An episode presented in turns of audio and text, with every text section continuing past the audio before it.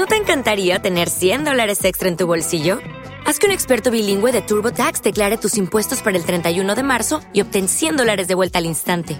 Porque no importa cuáles hayan sido tus logros del año pasado, TurboTax hace que cuenten. Obtén 100 dólares de vuelta y tus impuestos con 100% de precisión, solo con Intuit TurboTax. Debes declarar para el 31 de marzo. Crédito solo aplicable al costo de la presentación federal con TurboTax Full Service. Oferta sujeta a cambios o cancelación en cualquier momento. Te apasionan los cuentos de la casa de la bruja y quieres agradecernos tantas horas de misterio, ciencia ficción y terror. Pulsa en el botón azul Apoyar, donde podrás elegir la cantidad de tu aporte y accede a contenido extra para los muy fans como tú. Anímate y contribuye a que los cuentos de la Casa de la Bruja sigan llegando cada viernes al caer la noche.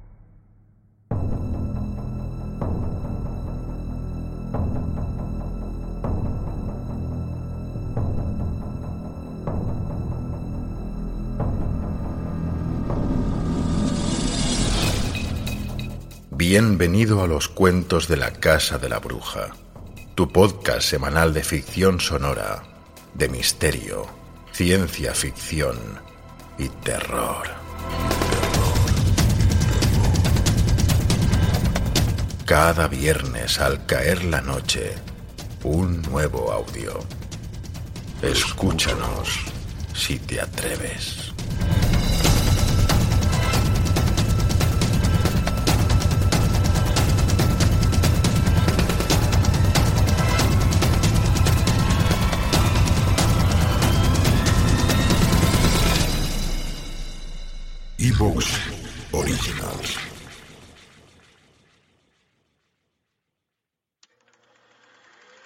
A continuación, Hombre del Sur, de Roald Dahl, narrado por Juan Carlos Albarracín.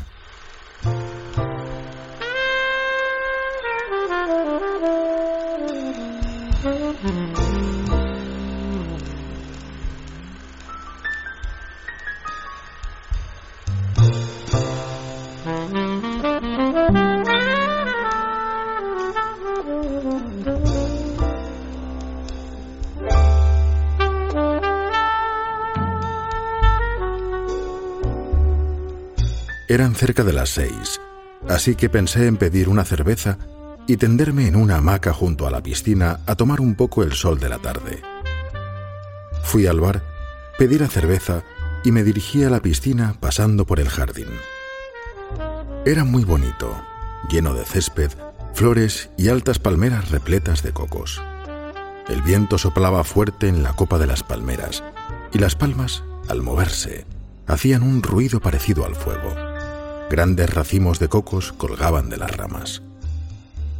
Había muchas hamacas alrededor de la piscina, así como mesitas y toldos multicolores. Hombres y mujeres bronceados por el sol sentados aquí y allá en traje de baño. Dentro de la piscina, tres o cuatro chicas y una decena de chicos chapoteaban, gritando y jugando al waterpolo, un poco en serio y un poco en broma.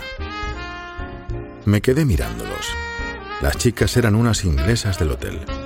A los chicos no los conocía, pero parecían norteamericanos, seguramente cadetes navales llegados en un barco militar que había anclado en el puerto aquella mañana. Llegué hasta allí y me metí bajo un toldo amarillo donde había cuatro asientos vacíos. Me serví la cerveza y me senté cómodamente con un cigarrillo entre los dedos. Los marinos norteamericanos congeniaban bien con las inglesas. Buceaban juntos y las hacían subir a la superficie del agua cogiéndolas por las piernas. En aquel momento distinguí a un hombrecillo de cierta edad que caminaba por el mismo borde de la piscina. Llevaba un traje blanco, inmaculado, y caminaba muy deprisa, dando un saltito a cada paso. Llevaba en la cabeza un gran sombrero de paja e iba mirando a la gente y las hamacas a lo largo de la piscina. Se paró frente a mí y me sonrió, enseñándome dos hileras de dientes pequeños y desiguales, ligeramente deslustrados. Yo también le sonreí. Perdón, ¿me puedo sentar aquí? Claro, dije yo. Tome asiento. Dio la vuelta a la silla y la inspeccionó por seguridad. Luego se sentó y cruzó las piernas. Llevaba sandalias de cuero abiertas para evitar el calor. Una tarde magnífica, dijo. Las tardes son maravillosas aquí, en Jamaica. No estaba yo seguro de si su acento era italiano o español, pero lo que sí sabía con certeza era que procedía de Sudamérica y además se le veía viejo, sobre todo cuando se le miraba de cerca. Tendría unos 68 o 70 años. Sí, dije yo, esto es estupendo. ¿Y quiénes son esos? me pregunto yo. No son del hotel, ¿verdad? Señalaba a los bañistas de la piscina. Creo que son marinos norteamericanos, le expliqué. Mejor dicho, cadetes. Claro que son norteamericanos. ¿Quiénes si no iban a hacer tanto ruido? Usted no es norteamericano, ¿verdad? No, dije yo, no lo soy. De repente, uno de los cadetes norteamericanos se detuvo frente a nosotros. Estaba completamente mojado porque acababa de salir de la piscina. Una de las inglesas lo acompañaba. ¿Están ocupadas estas sillas? preguntó. No, contesté yo. ¿Les importa que nos sentemos? No. Gracias, dijo.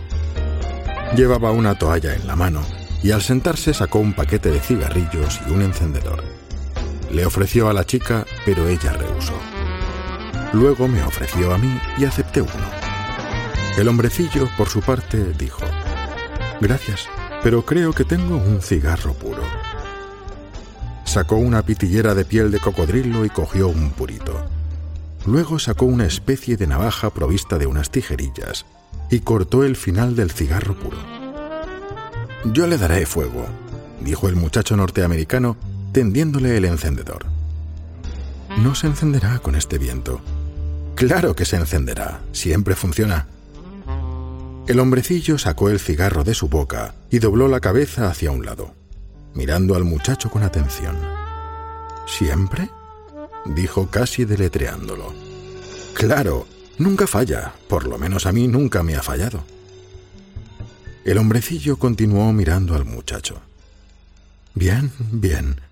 Así que usted dice que este encendedor no falla nunca. ¿Me equivoco? Eso es, dijo el muchacho. Tendría unos 19 o 20 años y su rostro, al igual que su nariz, era alargado. No estaba demasiado bronceado y su cara y su pecho estaban completamente llenos de pecas. Tenía el encendedor en la mano derecha, preparado para hacerlo funcionar. Nunca falla. ¿Te está gustando este episodio? Hazte fan desde el botón Apoyar del podcast de Nivos. Elige tu aportación y podrás escuchar este y el resto de sus episodios extra.